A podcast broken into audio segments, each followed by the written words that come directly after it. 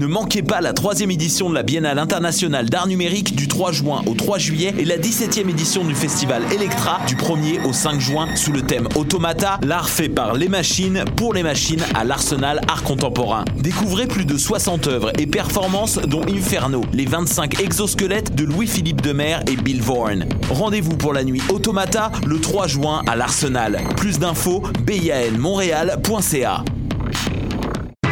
Du 27 au 2 juillet, c'est le Mini-Fest au Medley Simple Malte. Plus de 65 artistes lors de 22 spectacles, dont Eddie King, Fred Dubé, Yannick Demartino, Gabriel Caron, Didier Lambert, Charles Beauchesne, Daniel Grenier Chantal Lamar. et plusieurs autres. Le Minifest, le 19e plus gros festival d'humour à Montréal. Pour plus d'infos et pour vous procurer des billets, www.festivalminifest.com.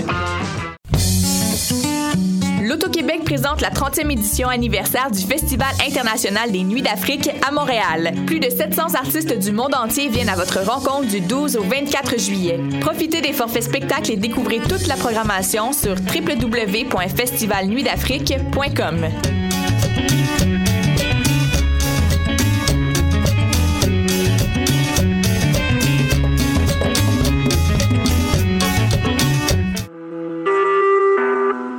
Vous écoutez Choc pour sortir des ondes.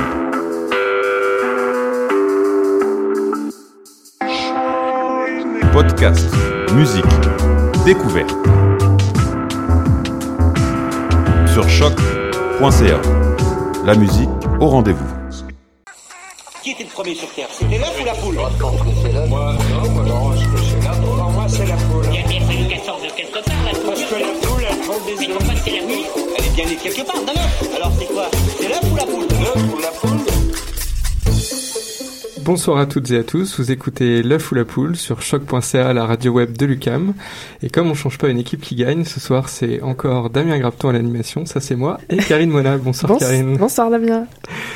Alors ce soir nous allons parler sport et sciences, parce que le sport est quand même dans l'actualité en ce moment, avec l'Euro 2016, euh, avec la préparation des Jeux Olympiques de Rio, ou même la Coupe Stanley qui vient de s'achever. Alors il est souvent dans l'actualité pour parler du dopage et des produits qui permettent, euh, donc avec ce bel anglicisme, de doper les performances des sportifs, donc d'améliorer leurs, leurs performances. C'est pas de ça dont on va parler aujourd'hui, c'est pas du dopage, mais c'est de la performance. Et pour ça nous recevons euh, Jonathan Tremblay, qui est professeur au département de kinésiologie à l'Université de Montréal. Bonsoir. Bonsoir. Et Pierre Allard, qui est donc étudiant en maîtrise avec euh, Jonathan Tremblay, aussi au département de kinésiologie de l'Université de Montréal. Maîtrise Bonsoir. en activité physique, c'est ça, bonsoir. Et Oups. aussi, oulala, c'est c'est bon, le, le studio est encore là. Et qui est aussi, alors je suis, pour ceux qui le savent déjà, c'est pas une surprise, euh, entraîneur sportif des Canadiens de Montréal. Donc on a vraiment quelqu'un du terrain ce soir pour parler de sport. Euh, comme d'habitude, on reçoit aussi Élise Caron-Baudouin. Bonsoir, Bonsoir. Élise. De quoi tu nous parles ce soir dans ta chronique? Donc euh, ce soir, je vais vous parler de contamination au mercure dans un réseau fluvia- fluvial pardon, et de racisme environnemental. Donc un sujet vraiment gay ce soir. Ouais. bon, on t'écoutera en fin d'émission. Élise, et on espère que tu auras quand même une bonne nouvelle. Toujours. Mais pour commencer l'émission, on commence avec la chronique d'actualité des sciences de Marion Spey, que ce soir nous recevons au téléphone. Est-ce que tu nous entends, Marion? Alors oui, moi je vous entends très bien. Est-ce que c'est bon de votre côté? On va juste Oui. faire un petit point. Oui, On t'entend très bien, c'est parfait. Tu nous verrais sourire, là, on est, on est bien content Ouais, ça on est bien content. Allez, on t'écoute. Alors eh ben, bonjour à tous. Euh, une fois n'est pas coutume, je vais vous relayer une information que j'ai trouvée sur l'excellent site euh, Huitième Étage. Euh, je vous rappelle, c'est un média qui différencie l'information de l'actualité. Alors la rédaction de, de Huitième Étage rapporte que euh, des chercheurs de l'université du Danemark du Sud sont sur le point de finaliser un drone, mais pas n'importe lequel, un éco-drone. Alors ils pourraient euh, larguer des coccinelles et, des acariens prédateurs de manière ciblée sur les vergers, les plantations de sapins, mais aussi de fraises que compte le pays. Pourquoi? Pour régler leur compte aux pucerons ou aux autres êtres vivants euh, qui porteraient l'étiquette de nuisibles. Alors, je ne sais pas si le terme de coccinelle et acarien prédateur vous a fait peur, mais en tout cas, euh, il ne faut pas, rassurez-vous, parce que le but de cette étude, c'est assez simplement de pouvoir, de promouvoir, pardon, une agriculture biologique et de réduire le plus possible la quantité des récoltes perdues. Alors, c'est la technologie qui est mise au service de cette agriculture de précision que je voulais euh, souligner dans ma chronique d'aujourd'hui. D'autant plus que dans un contexte où l'on peut encore trouver sur le marché du glyphosate, euh, cet herbicide que je pense, Élise connaît bien, que l'on retrouve dans le tristement euh, Roundup de Monsanto et que l'on peine à interdire, lui qui est pourtant classé comme étant cancérogène par le Centre international de la recherche sur le cancer lui-même. Mais là, euh, c'est pas la question ce soir, mais ça appuie encore une fois le fait que j'ai envie de parler de méthodes naturelles. Alors, euh, l'utilisation de méthodes naturelles, justement, pour contrôler les nuisibles, c'est pas nouveau. Mais ici, euh, dans la lutte biologique, donc, on, je le rappelle, euh, cette lutte consiste en un largage d'insectes sur des cultures. Donc, effectivement, ça, ça n'a ça, ça n'a rien de nouveau. C'est pas une innovation en soi, mais c'est le moyen de le faire qui en est une. Alors avant, c'était coûteux et difficile d'avoir recours à cette technique verte, mais avec les drones, eh bien, ça pourrait le devenir nettement moins. Et le gouvernement danois, qui lui est un précurseur vert, a déjà investi 8,4 millions de couronnes. Et ça, ça équivaut à peu près à 1,6 million de dollars canadiens dans le projet. Donc mon petit doigt me dit qu'il y croit et j'ajouterais que moi aussi. Ah, merci Marion pour euh, cette euh, première euh, bonne nouvelle. Et, et tu restes sur un sujet d'ailleurs euh, écolo hein, et tu parles cette fois du alors attention mon accent Elise du Solar Impulse hein, c'est parfait ça. Exactement, j'avais envie de rester dans, dans l'écolo ce soir. Alors si j'en parle bien sûr de cet avion euh, solaire, c'est qu'il n'était pas très loin d'ici ces derniers jours, parce que peut-être que vous l'avez entendu, mais samedi 11 juin, avant l'aube, il a atterri à l'aéroport Kennedy de New York et il a mis un point à sa traversée des États-Unis après avoir survolé Manhattan, le port de New York et la Statue de la Liberté. Alors, j'ai envie de le noter, il est arrivé en avance d'une minute. Il est arrivé à 3h59 au lieu de 4h du matin, heure locale. Euh, voilà, c'est quand même important de le dire. Alors cet avion, euh, on le rappelle, est un appareil expérimental qui est fait de matériaux ultra légers en fibre de carbone et qui ne s'alimente que en énergie solaire. Et pour ça, il porte environ euh, 17 000 cellules photovoltaïques qui lui permettent de faire fonctionner ses hélices et ses batteries. Et la nuit, c'est grâce à l'énergie stockée qu'il réussit à avancer. Ça, c'est une prouesse. On en reviendra un peu plus tard. Euh, L'appareil a une moyenne de 45 km heure, donc c'est pas euh, extrême, mais euh, il peut quand même doubler sa vitesse en plein soleil. Alors cette étape new-yorkaise est la quatorzième de son tour du monde, un tour du monde qui a pour but de montrer les capacités des énergies renouvelables. Alors euh, l'avion était parti d'Abu Dhabi en mars 2015 et rejoindra d'ailleurs ce point de départ après avoir euh, traversé l'Atlantique et s'être reposé en Europe. C'est les étapes qui lui restent. On rappelle aussi que l'avion a dû interrompre sa mission pendant au moins euh, neuf mois. Il a interrompu en juillet dernier et il a repris en avril. Alors la démarche de cet avion solaire, dont j'ai pas envie de prononcer le nom, est à la fois scientifique, scientifique et technologique. Alors euh, il n'est pas le premier avion solaire, mais c'est le premier à voler de nuit. Et il est même entré dans la légende en réalisant l'un des plus grands exploits aéronautiques, celui de voler pendant cinq jours et cinq nuits sans escale ni autre carburant que les rayons du soleil. Le tout au-dessus du Pacifique, euh, un environnement hostile quand on est dans l'avion. Alors c'est aussi un exploit humain, euh, si tant est qu'il faille le rappeler. Et à ses commandes, on trouve deux pilotes suisses, André Borgberg et Bertrand Picard, qui se relayent à chaque étape puisque l'avion est à monoplace. Alors les pilotes se décrivent eux-mêmes non pas comme des casse-cous, mais comme des explorateurs. Et moi, j'ai envie de rajouter que ce sont en tout cas des précurseurs, euh, comme on aimerait en voir plus. Merci beaucoup Marion pour euh, cette chronique Actualité des sciences. Vous écoutez Choc pour sortir des ondes.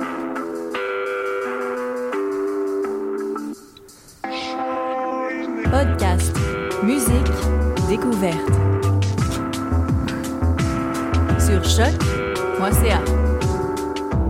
Alors je sais que Marion voulait saluer nos invités de ce soir. Là, il s'avère, je pense que le téléphone a coupé, mais pour vous avoir vu à la soirée euh, Peinte de Science, soirée à laquelle Damien aussi vous a rencontré, je sais qu'elle voulait vous saluer particulièrement, donc je le fais pour elle. elle aurait d'ailleurs voulu être là, je pense, évidemment. Oui, elle aurait voulu être là pour parler de sport et de performance sportive ce soir avec nous. Donc j'ai dit on reçoit euh, Pierre Allard et euh, Jonathan Tremblay ce soir pour parler de performance sportive. D'ailleurs, euh, c'est une belle performance que font ces, ces pilotes dans Solar Impulse. euh. Est-ce que c'est du sport, ça on sait pas, Ouais, mais c'est ça, on sait pas vraiment. C'est une performance. Mais voilà, alors justement, ça nous amène à notre première question. Qu'est-ce que c'est la performance? Comment est-ce qu'on pourrait définir ça, la performance sportive, dans ce cas-là? Je pense qu'il n'y a pas nécessairement une seule définition pour la performance sportive. La performance, euh, ça peut être au travail, ça peut être euh, dans différents milieux. La performance peut être définie de toutes sortes de manières. On peut parler d'une performance d'un appareil même, de, de, de- d'une voiture, donc euh, d'un animal. La performance, c'est très large. Performance sportive, encore là, il faut définir qu'est-ce que c'est le sport. Est-ce que les échecs, c'est un sport? Est-ce que le, la pêche, c'est un sport? Donc, la performance peut être mesurée aussi de différentes façons selon la, la, la, tâche. Euh, mais quand on parle de performance sportive, typiquement dans un sport, par exemple dans les sports olympiques ou dans le sport professionnel, euh, encore là, elle peut se mesurer de plusieurs manières. Et puis même dans un même sport, si on parle de triathlon, si on parle de hockey sur glace, si on parle de course à pied, la performance est multidimensionnelle. On peut parler d'une performance physique, une performance psychologique, mentale. On peut parler d'une performance motrice des fois avec des, des complexités dans le mouvement qui sont très élevées.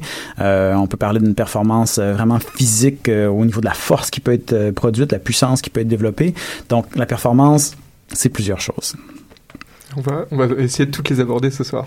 Alors j'allais dire quel est le, le meilleur sportif entre guillemets au sens du plus performant, mais là avec ce que vous venez de dire, on voit qu'il n'y a, pas vraiment de réponse non plus. Alors quel peut-être quel type de sport nous permettrait de rester le plus en santé ou le plus performant, mais Qu'est-ce que c'est la santé? C'est vrai, on peut tout définir. Mais euh, bon, en général, euh, un- une mesure qu'on utilise qui est relativement synonyme avec la santé, c'est la mesure de consommation d'oxygène maximale. Donc euh, ça, bon, dans, dans certains sports, comme c'est certain comme la course à pied, le vélo, les activités aérobies, euh, le ski de fond, c'est des activités où on va avoir à utiliser beaucoup l'oxygène comme source d'énergie pour produire de l'énergie. Euh, et donc ces gens-là sont qualifiés généralement de en forme. Par contre, c'est des tâches qui sont parfois un peu moins complexes. Euh, de- le, le ski de fond, c'est une tâche motrice qui est assez complexe, mais si on la compare au soccer ou au, football, où il y a des prises de décision à faire, euh, il, y a, une variété dans le mouvement, il y a une interaction aussi avec l'environnement, avec le- les, partenaires ou les adversaires.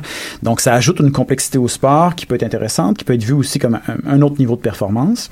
Et euh, donc, euh, ces gens-là, les joueurs de, foot sont assez en forme aussi, même s'ils n'ont pas le même niveau de consommation d'oxygène qu'on peut avoir, par exemple, chez un triathlonien ou chez un, un marathonien. Euh, mais donc, euh, pour répondre à la question, le, le, le- le plus grand sportif ou celui qui est le plus en santé, c'est pas nécessairement facile à déterminer parce que rendu à un très très haut niveau aussi, le sportif des fois est à la limite entre la santé et la, la blessure ou euh, et se dépasser. Donc, il faut vraiment respecter cette limite-là et, et permettre à l'athlète d'évoluer dans un milieu où il est en santé et il va pouvoir performer à son plus haut niveau très longtemps. Et après sa carrière aussi. Oui, c'est vrai, là on l'a pas dit si on parlait de sport de haut niveau ou de sport euh, quotidien entre nous là. Oui, il y a une différence, oui. Ouais, c'est ça.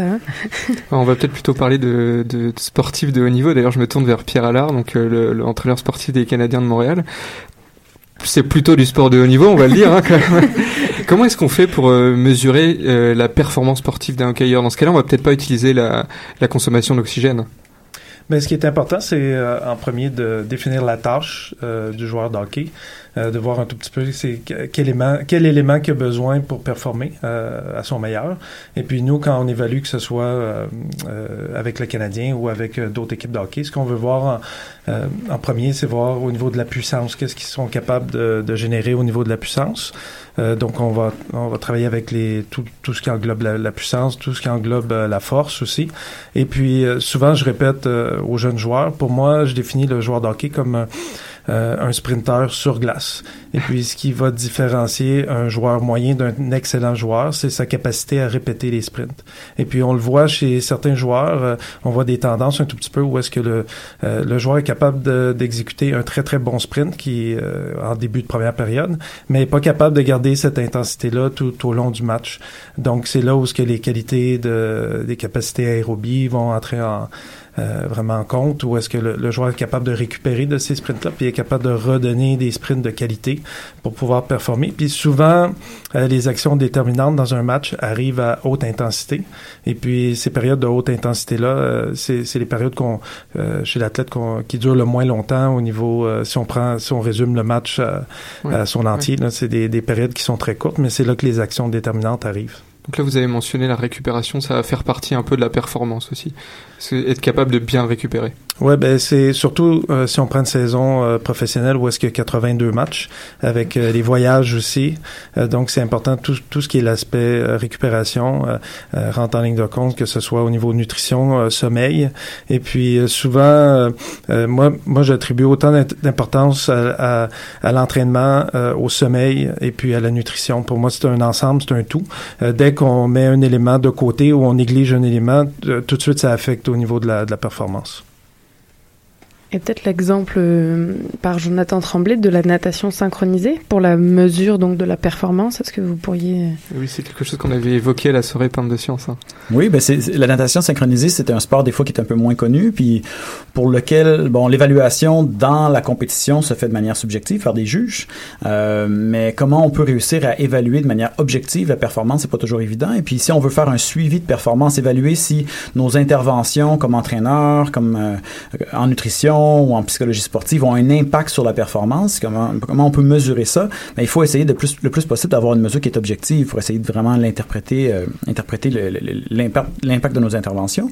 Donc, une façon de faire, ça peut être de, mesurer avec des outils qui peuvent être soit à l'aide de caméras ou à l'aide de, de senseurs qu'on peut positionner sur l'athlète, mais de mesurer la hauteur dans certaines des figures, euh, de mesurer euh, à quel point les, les, les athlètes sont capables de représenter les patrons dans l'eau de manière fidèle à ce qui est demandé ou exigé. Et comment ils sont capables de reproduire ces patrons-là ou ces, ces hauteurs-là dans les figures de manière répétée pendant euh, une routine complète. Donc, un peu de la même manière que le joueur de hockey va avoir répété des sprints sur la glace de manière répétée pendant tout le match, l'athlète en nage synchronisé pendant une routine qui peut durer jusqu'à 4 minutes et demie, 5 minutes des fois, euh, doit répéter des figures à haute intensité avec un, une très grande puissance aussi, une puissance qui est différente de celle du joueur de hockey, mais qui est une très grande puissance pour elle avec une, grande habileté technique et euh, répéter ça jusqu'à la fin de la routine avec une belle exécution technique tout en faisant sourire. Donc, c'est pas toujours évident. Ça fait partie de la performance, le, sourire dans ce cas-là. Est-ce que vous auriez des exemples de techniques pour améliorer la performance? Ben, On l'a déjà un peu dit là, répéter, faire des sprints, tout ça, mais est-ce que oui, il y a d'autres exemples? Auxquels vous pourriez penser euh? Ben, euh, en fait, ça dépend du type de performance encore là qu'on va améliorer, mais si on parle, par exemple, de, de puissance, la puissance, c'est une qualité qui est très souvent évoquée dans le milieu sportif, qui est assez importante. Donc, la puissance, qu'est-ce que c'est? C'est le produit de la vitesse et de la force. Donc, si on réussit à produire une vitesse, une force dans une très grande vitesse, euh, à, très rapidement, normalement, on a une puissance qui est assez élevée. Donc, par exemple, si j'ai un haltérophile qui doit lever une charge, mais la charge, donc, est très, très lourde, mais il a l'air très lentement, ben, sa puissance est relativement faible. Il il sera pas capable des fois de la décoller, de la lever au-dessus de ses épaules. Par contre, pour réussir à lever une charge très lourde au-dessus de ses épaules, il doit la lever très rapidement, développer un momentum. Et puis euh, ça, ça exige une grande puissance, une très très grande puissance. Par exemple, la puissance métabolique, la puissance euh, de, l'organisme qui, doit être développée pour lever une charge, comme on le voit en, en aux Jeux Olympiques, ça peut correspondre à environ 12 à 15 000 watts de puissance. Donc vous imaginez une ampoule, c'est 100 watts. Bon, c'est énormément de puissance, ça, ça, en seulement une seconde, une, environ une seconde ou deux secondes euh, d'effort. Donc, c'est des très, très grandes puissances qui sont développées par l'organisme. Et ça, on peut entraîner l'organisme à développer ces puissances-là. Comment on le fait? Euh, ben, ça vient avec l'entraînement. Donc, euh, comment, il y, a toutes sortes de méthodes qu'on peut utiliser à l'entraînement, mais typiquement, on va utiliser des charges qui sont progressivement plus lourdes pour développer la force. Et puis, on va essayer de développer cette force-là à grande vitesse de déploiement pour permettre de développer une grande puissance. Donc, dépendamment si l'athlète est déjà très fort, s'il y a une bonne masse musculaire. Des fois, on peut travailler davantage sur la vitesse pour essayer de développer la puissance. Ou si l'athlète, au contraire, est plutôt rapide et plutôt chétif, n'a pas une grande masse musculaire, des fois, on peut développer la force et on va, par le fait même, développer la puissance éventuellement. Et là, il y a tout un éventail de méthodes qu'on peut utiliser entre les deux, mais ça résume très sommairement ce qu'on peut faire. Bah alors ça fait très bien la transition parce que je vais revenir au hockey avec vous Pierre Allard. C'est euh, une question un peu piège, hein, on en avait déjà parlé un petit peu, mais euh, pour vous, c'est quoi le meilleur joueur de hockey? C'est un joueur qui est rapide ou c'est un joueur qui est puissant? C'est une bonne question, mais Euh, et puis surtout, je pense que ça, ça vient surtout euh, au niveau de la, de la position du joueur. C'est ça. Euh, Mhm. Quand on regarde, euh, et puis euh, je pense que c'est important de, de faire la différence entre un, un attaquant, un défenseur, un gardien de but aussi, parce que euh, on le voit au test, puis on, on était euh, justement la semaine dernière au test de la Ligue nationale, et puis euh, ce qui arrive, c'est les, les gardiens de but, c'est des, euh, des athlètes qui sont extrêmement flexibles, donc euh, c'est important de mesurer leur flexibilité. Ils vont être très puissants euh, et capables d'aller euh, vraiment dans des amplitudes qui sont euh, différentes de celles euh, du joueur de hockey. Mais quand on arrive puis on veut lever une, une barre à développer couché avec des charges très lourdes, ils seront pas capables de le faire. Puis c'est normal aussi parce que ça fait pas partie de leur tâche. Par contre, un défenseur, mais défenseur, lui, il va aller chercher de la puissance, euh, pas, pas nécessairement au niveau des jambes, mais au niveau du haut du corps aussi, parce que dans son travail, il doit déplacer des joueurs, les sortir de, devant le filet ou aller dans les coins, travailler, bousculer un petit peu plus. Tandis que l'attaquant, lui, euh, va être plus euh, mobile. Euh, Ça va être de la puissance, mais qui va être axé sur la- l'agilité, la mobilité, être capable de- d'a- d'aller euh, chercher un avantage de quelques centimètres sur le défenseur pour pouvoir aller au filet. Donc, c'est vraiment relatif, je dirais, à la, à la position. Et puis aussi, c'est une puissance ou une vitesse qui est, qui est plus de déplacement de, de son corps. Euh, Tout à l'heure, euh, Jonathan faisait référence à l'haltérophile qui va lever des charges très, très lourdes, mais au, au joueur de hockey ou que ce soit un, joueur de soccer, mais c'est la même chose, c'est son poids du corps qui va déplacer. Donc, c'est des, des vitesses qu'on va chercher, on appelle des vitesses de départ qui sont très, très, très rapides. Et puis, c'est la capacité à, se lancer très, très rapidement dans les, dans les premiers mètres. Et alors, donc ça, c'est vraiment la, performance sur le terrain, mais vous l'avez évoqué aussi, la récupération, c'est important. Techniquement, comment est-ce qu'on fait pour améliorer la, ré- la récupération? Est-ce qu'il y a des, est-ce qu'on peut utiliser la science justement pour ça? On fait comme je- Maria Sharapova, puis on prend du meldronium. Et oui, ça s'est sorti récemment, hein, c'est ça? non, Mais- on va pas aborder les, les Non, substances euh, complexes euh, ce soir. Mais déjà, tu as, une fenêtre quand même quand, quand euh, on termine un match de hockey. Ouais. Euh, Il y a une fenêtre, je dirais, de, de peut-être euh, 30 ou 40 minutes où ce que déjà, dès le départ, on doit déjà s'alimenter. Euh, on va aller chercher des, des aliments. Là, c'est le moment d'aller chercher non seulement des glucides, mais des, euh, des lipides aussi, euh, protéines. C'est le moment d'y aller euh, le plus rapidement possible au niveau de l'alimentation. Puis après, nous, on leur donne des aux joueurs. les joueurs en général vont prendre des suppléments à base de protéines, glucides, lipides, comme je disais. Mais aussi après, on y va vers, le plus rapidement possible vers de l'ali- l'alimentation solide. Euh, quand, le, quand le match est terminé. Euh, il y a aussi des récupérations au niveau des bains contrastes. Il y a, plus, il y a ça, plusieurs demandé est-ce qu'il y a des études. machines ou des. euh, Oui, il y a des études euh, qui sont un peu différentes. on a différentes façons de, de procéder.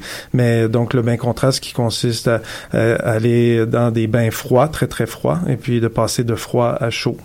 Donc, euh, ça aide à, à- à récupérer. Et puis, il y a d'autres méthodes aussi qui sont de rester dans les bains froids le, le plus longtemps possible jusqu'à hauteur de 4-5 minutes. Donc, ça, ça... Parce que c'est très très froid, c'est c'est de l'ordre de combien à peu près les, c'est- ce genre de bain C'est 10-12 degrés environ, typiquement, ce qui est utilisé. Mais bon, les évidences qui supportent l'utilisation des bains froids, ben, c'est froid, hein, 12 degrés. Oui, c'est Ok, fait le défi, Damien. D'ici la prochaine émission, 4-5 minutes dans un bain à 12 degrés. Non, mais il me semblait que ça pouvait tendre beaucoup plus bas, non? Que certains joueurs de Ben, soccer utilisaient des. Les bains qui sont utilisés post-exercice, après l'effort, euh, lorsqu'ils sont plus froids que ça, des bains de glace par exemple, euh, sont montrés comme étant peut-être euh, ayant un effet délétère sur la performance, Ah, donc, donc peuvent, peuvent nuire à la performance. Ah, Karine, t'as déjà essayé? Non, bah, je sais pas, ça, ça, intuitivement, je dirais que... Mais les évidences, même pour les bains froids, quand on utilise des bains autour de la température qui est dite un peu plus optimale, là, 10 à 12 degrés, on n'a pas toujours des effets qui sont positifs. Donc, il y, a- il y a un effet aussi qui est important dans le milieu sportif, qui est un effet placebo, que, en fait, qui dépend un peu de, d'à quel point l'athlète croit dans l'intervention. Et cette intervention-là, quelle qu'elle soit, va avoir un impact positif des fois sur la performance parce que l'athlète y croit. Ça dépend de l'entraîneur aussi, donc. Ça prend un entraîneur. ça prend un entraîneur. Il faut faire du bon marketing. Et donc, on a euh, évoqué un peu le dopage en, en introduction. Est-ce qu'il existe des, alors j'allais dire des produits dopants, mais légaux et naturels? Légaux au sens de la loi, pas légaux. Ben oui, il y a des produits euh, qu'on consomme euh, presque dans notre quotidien qui sont qui peuvent aider à la performance. Euh, bon, euh, les glucides en sont en sont en sont quelques-uns. Les glucides qu'on peut prendre, euh, par exemple, dans une barre tendre ou euh, dans, dans dans un Gatorade ou dans une boisson énergétique. Les glucides peuvent aider à la performance, tant la performance cognitive que la performance physique. La caféine en est un qui est commun et qui est connu de presque tout le monde. Donc la caféine, on peut l'utiliser avant l'exercice, puis ça peut avoir un impact d'un point de vue cognitif aussi pour augmenter la vigilance et pour la, la performance physique. Euh, mais bon, il y en a d'autres qui sont peut-être un peu moins connus, puis je vous encourage pas nécessairement à les essayer par vous-même. Mais euh, la petite vache euh, du bicarbonate, euh, qui peut être utilisée aussi pour tamponner un peu l'acidose euh, dans les périodes d'exercice très intenses. Ça, c'est pour éviter les crampes, alors, par exemple. C'est pas tant les crampes, mais c'est vraiment euh, c'est c'est le centre. En fait, ça, ça va améliorer la performance sur des efforts de très haute intensité. Euh, ça peut créer, par contre, des, euh, des, des certains troubles gastro-intestinaux, petits ballonnements. Donc, c'est pas toujours euh, confortable pour euh, l'athlète qui en consomme. Surtout qu'il faut en consommer quand même beaucoup pour avoir un impact. Donc, euh, pas toujours intéressant. Et puis, il y a des nouvelles substances maintenant qui sont sur le marché depuis quelques années qui ont un impact aussi, comme par exemple la bêta-alanine. Il y a, en ce moment, il y a un, un aliment naturel qui est populaire aussi, qui est le jus de betterave. Euh, donc, qui est un donneur de nitrate qui va favoriser une petite vasodilatation dans les tissus, puis qui va aussi amener un peu plus de calcium aux muscles pour faire sa contraction musculaire. Donc, il y a, différents euh, aliments comme ça qui sont parfaitement légaux, euh, qui sont disponibles sur le marché et qui peuvent avoir un petit impact sur la performance. Par contre, il faut comprendre que c'est un impact qui est vraiment minime, qui peut être de quelques pourcentages euh, seulement. Et donc, pour l'athlète de fin de semaine qui s'entraîne de temps en temps, qui va faire une course de temps à autre le week-end, eh ben, le gain d'environ 1 à 2% va être à l'intérieur d'une variation normale de performance et donc on verra pas nécessairement une performance qui est très très grande, un gain de performance qui est très grand. Euh, ça peut être un effet qui peut être plus important d'un point de vue simplement placebo, de penser qu'on a un impact sur la performance, ça peut aider. Mais pour l'athlète de très haut niveau, qui lui a une très faible variation dans ses performances et qui performe déjà à un très très haut niveau, à ses pleines capacités, ben là, un petit gain de 1%, ça peut être énorme pour lui. Ça peut faire la différence entre euh, un- une dixième place et puis une médaille euh, sur un podium.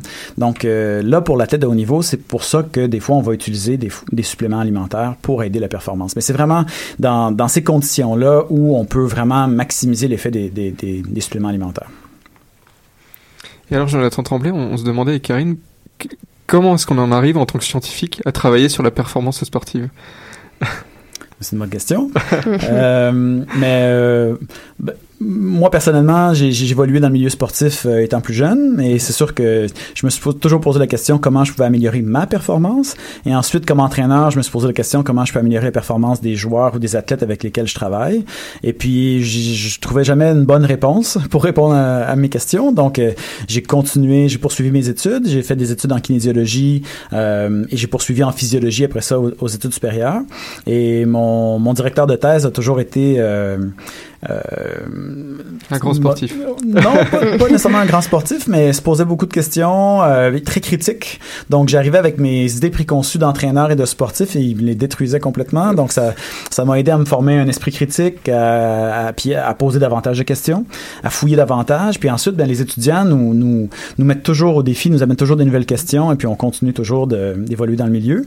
Puis d'avoir travaillé aussi avec certaines équipes de haut niveau, ça m'a donné, ça m'a amené aussi un paquet de bonnes questions que je pouvais poser, que sur lesquelles je pouvais essayer d'aller fouiller la littérature, puis essayer d'amener euh, ou développer euh, certaines questions et répondre à certaines questions de cette façon-là, par la science. Et d'ailleurs, euh, Pierre Allard, donc comme on l'a dit, vous êtes euh, étudiant euh, avec Jonathan Tremblay. Et est-ce que vous avez votre sujet de maîtrise, votre projet de recherche, est-ce qu'il est lié un peu aux Canadiens de Montréal ou est-ce que vous pouvez tout simplement nous le décrire au-delà des Canadiens? Non, mais en fait, euh, ce qui m'a toujours intéressé, c'est euh, d'avoir une réponse euh, au niveau de la fatigue qui s'installe au, au- tout au long d'une saison. Donc, Oui. des fatigues aiguës, fatigues chroniques. Donc, ce qu'on ce qu'on veut voir un tout petit peu, c'est avec euh, quel outil on peut travailler qui peut nous aider à, tout au long de la saison, faire un suivi euh, des, euh, des jeunes joueurs de hockey, parce qu'on va travailler avec des joueurs de hockey euh, d'âge midget 3. Et puis, entre autres, les joueurs midget 3 ont, ont des horaires Juste, très, très... excusez, Ça correspond à quel âge? Euh, 15 ans, 15, Ok, 16 ans parfait. environ. Et puis, donc, c'est des jeunes qui, qui s'entraînent à tous les jours. Euh, donc, ils sont sur la glace pratiquement tous les jours, euh, ou six fois semaine. Ils ont des entraînements hors glace. Euh, ils sont également à l'école. Euh, ils terminent souvent leur secondaire euh, 5. Donc, ils ont le stress des examens, le, tr- le stress de, la performance aussi qui vient avec ça, que ça va être intéressant de voir, euh, de faire un suivi avec eux euh, euh, sous forme de, de questionnaire aussi, sous forme de sauts sur des plateformes de force, euh, voir comment la fatigue s'installe et puis comment elle, elle dure aussi durant la saison. Est-ce que comment elle fluctue tout au long de la saison. Donc, on, on s'intéresse à, à ça avec, avec les jeunes joueurs. Super. Et alors la science que vous avez euh, appris à approfondir pendant la, pendant la maîtrise. Comment vous, comment vous la mettez en place, euh, par exemple, dans votre travail avec les Canadiens de Montréal? Ben, c'est sûr que une fois qu'on va avoir des éléments, de, des pistes euh, un peu avec euh, comment la fatigue s'installe, mais à ce moment-là, c'est de, de voir est-ce qu'on est capable d'installer ces, ces outils-là avec avec l'équipe. Mais ce qui est souvent avec les clubs professionnels, ce qui est important de, de faire, c'est de, de faire ses devoirs avec les des catégories de plus jeunes, de voir si ce qu'on fait ça fonctionne. Et puis c'est un long, long, long processus que d'avant avant d'arriver à, à, pouvoir mettre mettre ça en place avec euh, des équipes professionnelles, c'est un, c'est un long chemin. Euh, c'est pour ça que déjà de se concentrer avec euh, avec les jeunes, de pouvoir se poser la question qu'est-ce qui cause la fatigue, comment ça ça s'installe, puis comment ça fluctue tout au long de la saison. Donc ça c'est la, la, première étape. La suite suivra par la suite. Et au laboratoire, est-ce que vous avez beaucoup d'étudiants, Jonathan? Oui, j'en, j'en ai. J'en ai peut-être une dizaine en ce moment, euh, mais euh, ils travaillent pas tous sur la performance sportive. Donc, euh, il y en a qui sont plus en physiologie fondamentale ou sur des questions un peu plus... Euh, bon, ça, je travaille pas chez l'animal, mais chez l'homme où on étudie plus des mécanismes dans le muscle ou dans, dans le métabolisme énergétique. et j'ai des étudiants donc qui sont en kinésiologie, certains qui sont en nutrition, d'autres qui travaillent un peu plus autour de la psychologie ou de l'apprentissage. Donc, oui, je touche à différents aspects de la performance aussi. Est-ce que vos sorties de labo sont forcément sportives ou... Ça nous arrive. Alors vous, vous euh, on l'a, j'ai oublié de le préciser en introduction, mais vous êtes, euh, vous travaillez donc avec l'équipe de natation synchronisée euh, canadienne mhm. et avec aussi l'équipe de patinage de vitesse canadienne. Ah oui, j'ai travaillé avec l'équipe de patinage de vitesse. Maintenant, un peu moins. Ouais. Ok. J'allais demander comment est-ce qu'on peut, parce que vous l'avez évoqué rapidement pendant la, soirée peinte de science. Alors pour ceux qui nous écoutent mais qui n'ont pas assisté à la soirée, j'allais vous demander comment est-ce qu'on peut éventuellement travailler avec des petits, des petits tests techniques à améliorer la, la performance de ces sportifs-là. Je crois que vous avez mentionné euh, euh, améliorer le passage au premier virage. Oui, ça c'est un projet de recherche. Peut-être expliquer un peu comment ça fonctionne ce sport-là, mais le patinage vitesse courte piste, euh, bon, il y a, y, a, y a, trois épreuves principalement, une épreuve de 500, 1000 et 1500 mètres. Euh, les épreuves vont varier de durée qui sont entre 40, 45 secondes jusqu'à une minute et demie, deux minutes. Et puis euh, donc les athlètes doivent tourner sur un anneau de glace qui fait 111 mètres, et puis ils doivent parcourir la distance le plus rapidement possible. Donc il y a un aspect stratégique qui doit, donc l'athlète doit se positionner à l'avant du peloton le plus rapidement possible pour essayer de, de surtout dans les distances courtes, là, sur le 500 mètres par exemple, pour essayer de maintenir euh, sa position et la garder jusqu'à la fin, la conserver jusqu'à la fin. Et dans ces distances-là, sur le 500 mètres par exemple, on sait que c'est assez important, donc très explosif au départ. De, de, sur la première portion du parcours, de réussir à prendre les devants dès le début. Et on avait comme hypothèse que on pouvait peut-être insérer une nouvelle méthode d'échauffement dans, dans l'échauffement des, des patineurs. Et donc on a fait un petit protocole qui simulait une performance sur glace en laboratoire ou en salle d'entraînement, euh, où on mesurait la capacité de l'athlète, des athlètes de l'équipe nationale ou de, l'équipe de développement à développer euh, plusieurs sauts répétés, une puissance élevée sur des sauts qui sont répétés, qui représentent environ ce que les athlètes doivent faire comme coup de patin répété pendant un, un, tour sur glace. Et puis, on a fait une intervention qui s'appelle, en fait, on a exploité un mécanisme en physiologie qui s'appelle la potentiation post-activatrice, euh, dont je ne décrirai pas dans les détails aujourd'hui, mais qui exploite certains mécanismes dans le muscle qui permettent de potentialiser ou d'augmenter la production de force par le ah, muscle. Donc, d'augmenter le recrutement musculaire, d'augmenter, changer la pénation des fibres un petit peu, et puis... Euh, si on voulait dire un peu très euh, vulgairement, j'ai envie de dire, on va dire c'est réchauffer le muscle vraiment pour euh, commencer à ben, attaquer la course. Ouais, c'est que c'est pas une question de température, des fois réchauffement en température, mais oui, on augmente la, la, la, performance du muscle, on augmente sa capacité à produire une force et une puissance euh, dans un délai qui est d'environ 5 à 10 minutes après euh, l'intervention. Donc, euh, on peut utiliser donc cette intervention-là dans un échauffement pour permettre d'optimiser ou améliorer la performance dans les premiers tours ou dans une compétition qui, qui se prolonge pas trop longtemps. Et donc, on a fait cette hypothèse-là, on l'a testé en laboratoire, on l'a vérifié en laboratoire et ça a donné des effets qui étaient positifs sur les, euh, les, les, cinq premiers tours euh, sur piste, ou l'équivalent des cinq premiers tours sur piste, dans un protocole qui simulait un protocole sur glace. On a vu une amélioration de performance qui était significative.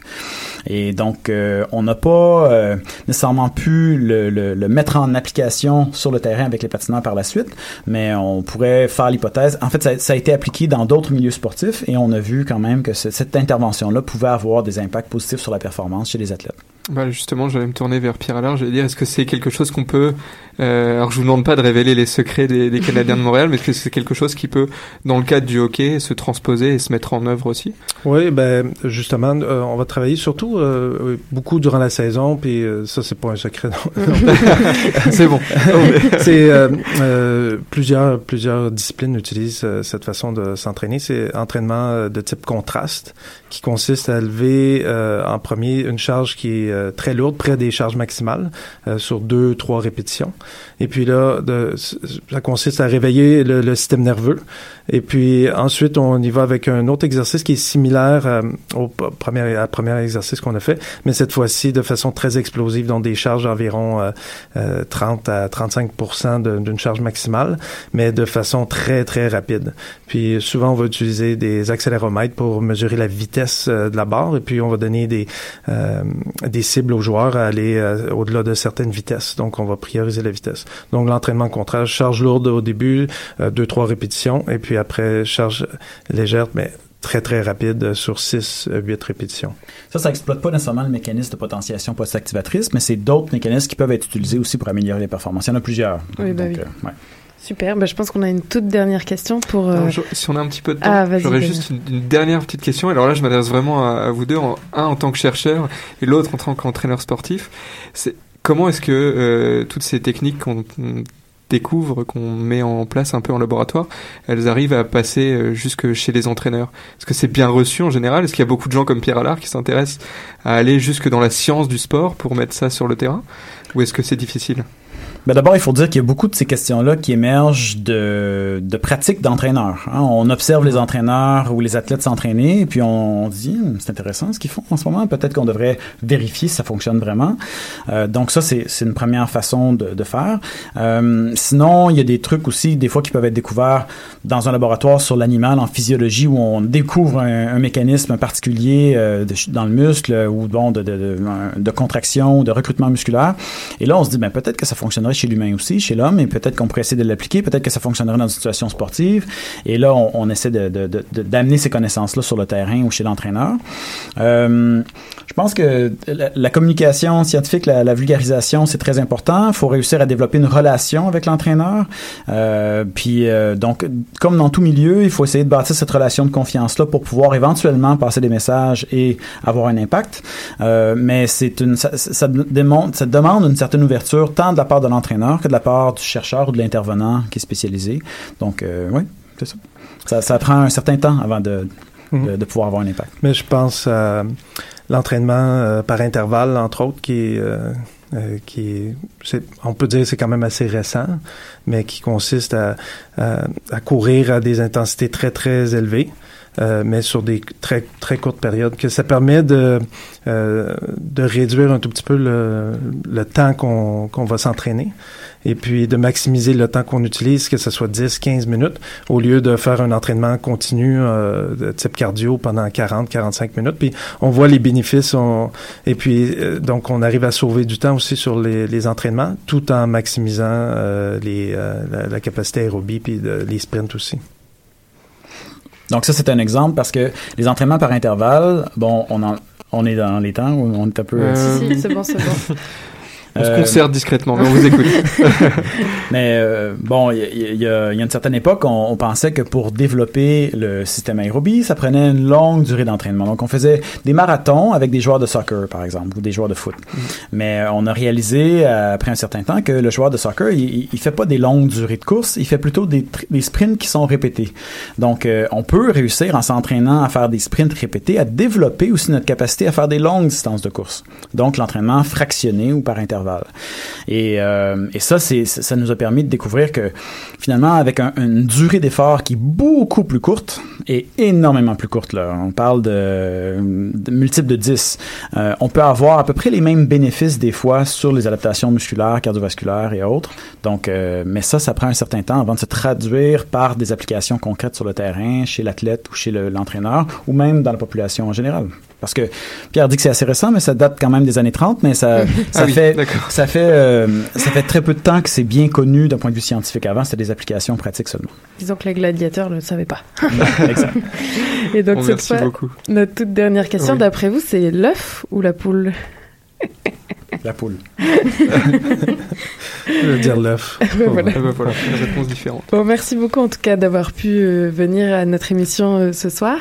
Et donc on va continuer tout de suite. Oui, hein, on va sans- oublier sans la musique cette fois. Hein on va oublier la musique et par contre on continue avec euh, Élise Caron-Baudouin. Alors euh, Élise, comme on l'a dit en introduction, euh, tu vas nous parler de contamination au mercure dans les cours d'eau près des communautés autochtones en Ontario. Eh oui, donc euh, rebonsoir tout le monde. Donc ce soir, je vais aborder un un sujet qui est quand même délicat et sensible. On va parler de racisme environnemental. Donc, on se transporte ce soir dans la communauté de Grassy Narrows, qui est située en Ontario, à environ 300 km à l'est de Winnipeg.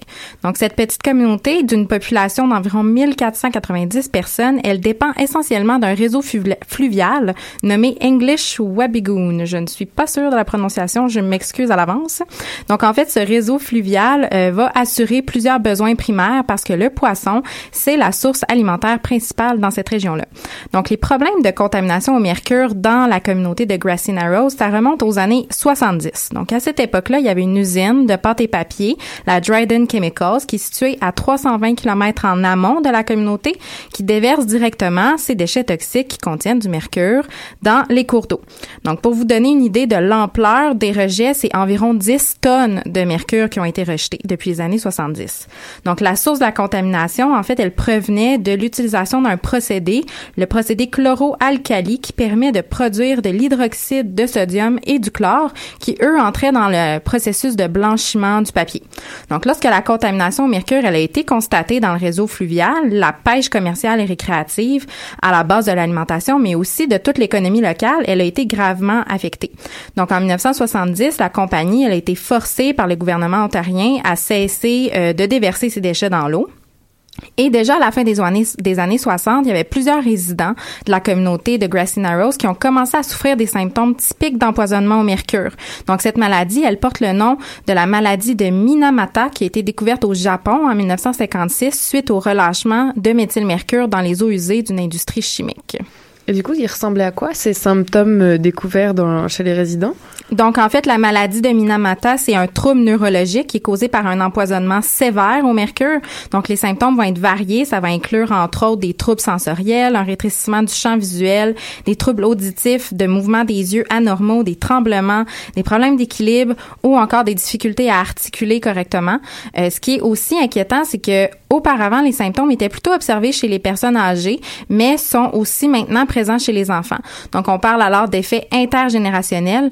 Malgré que l'usine responsable de la contamination au mercure, elle est fermée il y a plus de 40 ans, la contamination, elle est encore présente aujourd'hui dans l'environnement. Oui, justement, pourquoi tu nous en parles aujourd'hui en 2016 J'avais pas d'idée de chronique. Alors que ça date ouais, des, des années déjà 70, on s'en est rendu compte du Et oui, donc c'est troublant.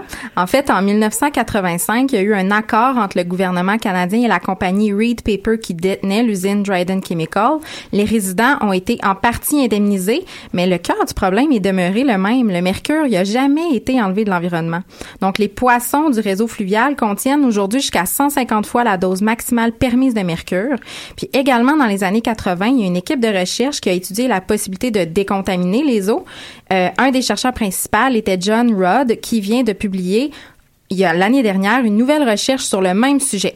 Donc, le gouvernement ontarien a révisé le rapport publié par Rudd, mais est en désaccord avec celui-ci. Donc, son équipe a mesuré les niveaux de mercure aujourd'hui dans l'eau de cette région qui sont de 5 à 10 fois ce qui devrait être en prenant en considération la remédiation naturelle du mercure qui devrait avoir lieu. Donc, selon lui, ça s'explique par une source de contamination encore active. Et euh, ce qui est frustrant, en fait, c'est que les recommandations proposées dans son rapport des années 80 en termes de bioremédiation, ils ont été rejetées à l'époque, mais ils ont prouvé leur efficacité dans une situation similaire dans le Maine. De plus, les nouvelles technologies rendraient aujourd'hui la bioremédiation du mercure vraiment possible près de Grassy Narrows, mais on dirait que la volonté politique est pas vraiment. Donc, ce qui m'amène à parler rapidement du concept de racisme environnemental, euh, qui est en fait caractérisé par l'environnement plus dégradé où certaines populations minoritaires vont demeurer. Donc, le racisme environnemental, c'est très proche du concept d'injustice environnementale, à l'exception que les groupes qui font face aux plus grands risques environnementaux sont ciblés euh, selon leurs caractéristiques biologiques ou leur ethnicité. Donc, j'en ai déjà parlé dans ma chronique qui faisait état de la situation à Flint, au Michigan, ville à majorité habitée par la population afro-américaine et où l'eau potable est encore fortement contaminée au plomb. Donc, à Grassy Narrows, le racisme environnemental s'observe à plusieurs niveaux. Premièrement, le fait que la compagnie Dryden Chemicals a, pendant 20 ans, euh, tout simplement rejeté ses déchets toxiques dans leur environnement. Deuxièmement, que de nombreux rapports de scientifiques sérieux et respectés aient été mis sur une tablette sans prendre en considération leurs recommandations. Et qu'aujourd'hui, 50 ans plus tard, la contamination soit encore présente et que les habitants souffrent toujours de problèmes de santé sévères. Mais j'ai quand même une bonne nouvelle. Donc, le 2 juin, environ 1000 personnes, entre autres des jeunes de Grassy Narrows se sont rendus à Toronto pour exiger un plan de remédiation du mercure et le ministre ontarien de l'Environnement, Glenn Murray, a alors dit que le gouvernement provincial allait identifier quel procédé serait le plus approprié pour localiser la source de contamination au mercure et que la situation actuelle était en fait inacceptable. Donc, on observe un changement de ton de la part du gouvernement ontarien et on espère que ça va se traduire en actions concrètes. Merci beaucoup, Élise. Ça me fait plaisir. Alors, il est temps pour nous de remercier euh, tout le monde dans l'émission de ce soir. Donc, euh, Lou à la technique, merci beaucoup. Euh, Fabien et Anaïs pour la vidéo de la chronique, Élise et Marion pour leur chronique. Et bien sûr, nos invités, donc Pierre Allard et Jonathan Tremblay, merci beaucoup d'être venus nous parler de performance sportive. On a un petit défi hein, pour Damien, on n'a pas oublié le bain à 12 degrés d'ici la semaine prochaine. Clairement pas oublié. merci beaucoup et bonne soirée tout le monde. À Bonne bientôt. soirée. Bonne soirée. Qui était le premier sur Terre? C'était l'œuf ou la poule? Moi, je pense que c'est l'œuf. Moi, non, alors que c'est la poule. Pour moi, c'est la poule. Il y a bien fallu qu'elle sorte de quelque part, la. Parce que la poule, elle prend des œufs. Mais pourquoi c'est la nuit Elle est bien née quelque part, non, non. Alors c'est quoi? C'est l'œuf ou la poule?